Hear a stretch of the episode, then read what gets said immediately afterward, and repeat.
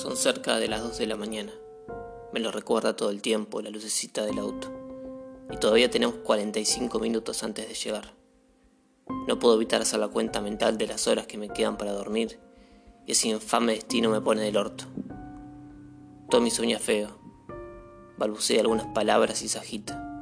Lola, en cambio, sueña con unicornios y nubes suavecitas. El sueño de los inocentes. Eso sí, siempre con el dedo en la boca. Mariana duerme con la cabeza echada atrás y la boca abierta y cada tanto le sale un ronquido. Muero por prender un cigarrillo, pero afuera el frío te corta y si bajo el vidrio se van a despertar. Lola va a llorar y Mariana va a bufar y me va a echar una de sus miradas de odio fulminante.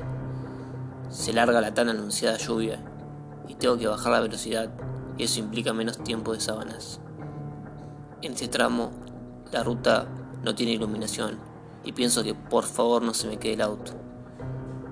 Tengo ganas de pegar un grito, pero lo contengo. Suspiro. La arboleda se agita. Le dije a Mariana que no quería venir, que no soporto a los pedantes de sus compañeros. ¿Por qué no pudo venir sola? ¿Por qué se tal reclamo? ¿Por qué siempre me tiene que poner en esa posición de pareja chota? Y la verdad, la verdad que tampoco te soporto, Mariana. ¿Me escuchaste? Tampoco te soporto a vos. ¿Cómo te pones de pedante igual a ellos? Te transformas en otra mina. Y al final lo obvio, el reclamo de por qué tuve esa cara de culo toda la noche. De por qué no me reí los chistes del gordo. De por qué no acepté más ensalada. De por qué les conté que odiaba mi trabajo y que seguro que me van a rajar por qué me quedé tanto tiempo en el baño. Lo primero que me dijiste, ¿qué estabas haciendo ahí? ¿Con quién te estás escribiendo, Lucas? Y no me estoy escribiendo con nadie. Pero sí, pienso en irme, Mariana. Todos los días. Pienso cómo sería mi vida si hubiera tomado otro camino. Y sé que vos también lo pensás. Sé que no te gusta lo que te convertí. En lo que me convertí. Veo cómo me mirás cuando llegas. En realidad, en lo que no me convertí. Porque me lo dijiste. No evolucioné. Lo que pasa, Lucas, es que ahora tenemos una familia. Que me quedé en los 20. Con sueños de una casita en el monte y vivir del aire y sueños de revolución. Lo que más te jode es que haya dejado la carrera. Lo que vos querías era una vida de profesionales progres trabajar mil horas a la semana, hablar de la tragedia de la pobreza con una botella de tres lucas de por medio. Te doy a menos, sobre todo cuando me comparás. El único de todo el grupo que no se esfuerza, que no progresa ni le importa progresar. No puedo evitarlo y prendo un cigarrillo. Abro apenas la ventanilla.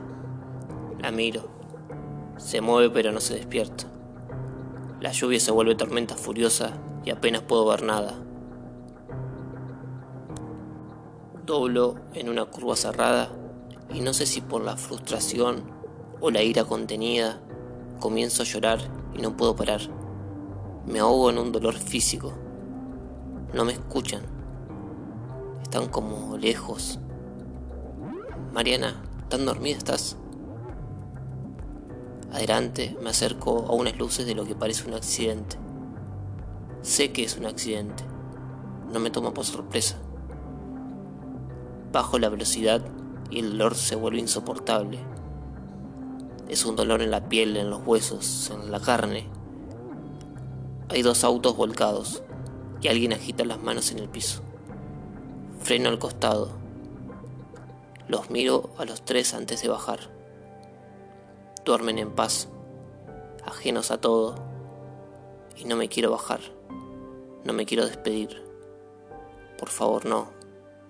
Y el dolor, y los quiero tocar, pero no puedo. Sabor a sangre en la boca, sabor a despedida. Me alejo de ellos por un movimiento involuntario. Me acerco a uno de los autos volcados y a la mujer que llora y pide auxilio a gritos. Es Mariana.